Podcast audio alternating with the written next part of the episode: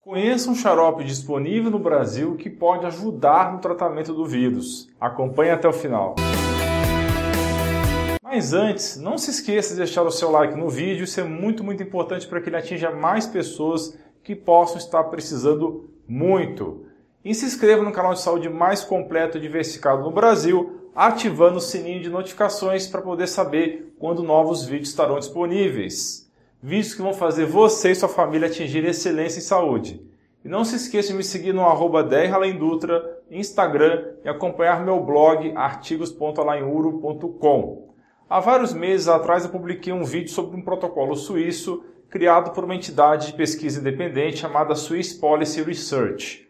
Para quem quiser ver o vídeo, eu vou deixar o link no card e na descrição. Nesse protocolo está incluída a bromexina, que é o assunto desse vídeo. Médicos iranianos que utilizaram esse medicamento, que degrada muco e que está disponível no Brasil na forma de xarope, relataram em um estudo com 78 pacientes uma redução nos tratamentos de terapia intensiva em 82%, uma redução nas intubações de 89% e uma redução nas mortes 100%.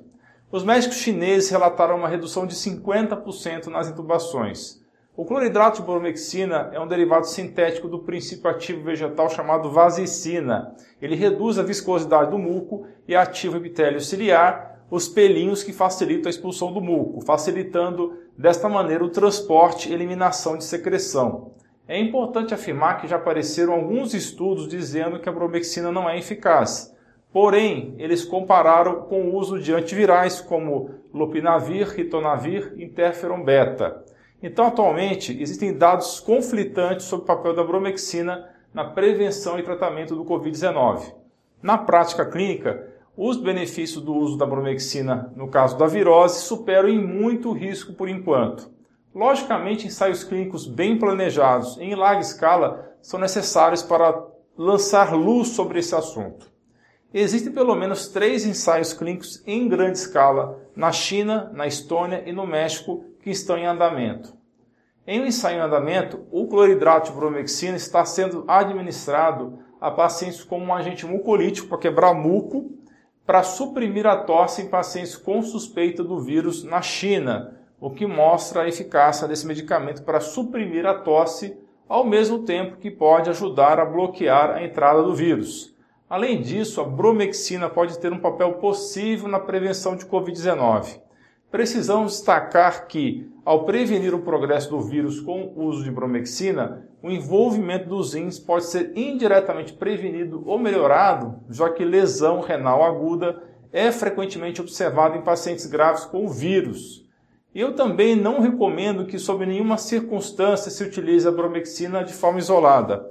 É preciso usar em conjunto com um arsenal bem maior. E é importante ressaltar que apenas alguns poucos efeitos adversos efeitos colaterais da bromexina são descritos. O mais comum é náusea e bem menos comum erupção na pele, broncoespasmo, vômito, diarreia e febre. A bromexina inibe a atividade da proteína TMPRSS2, evitando assim a entrada viral na célula. Em 12 de junho de 2020, seis ensaios clínicos foram registrados para explorar o potencial terapêutico do cloridrato de bromexina oral em pacientes com vírus.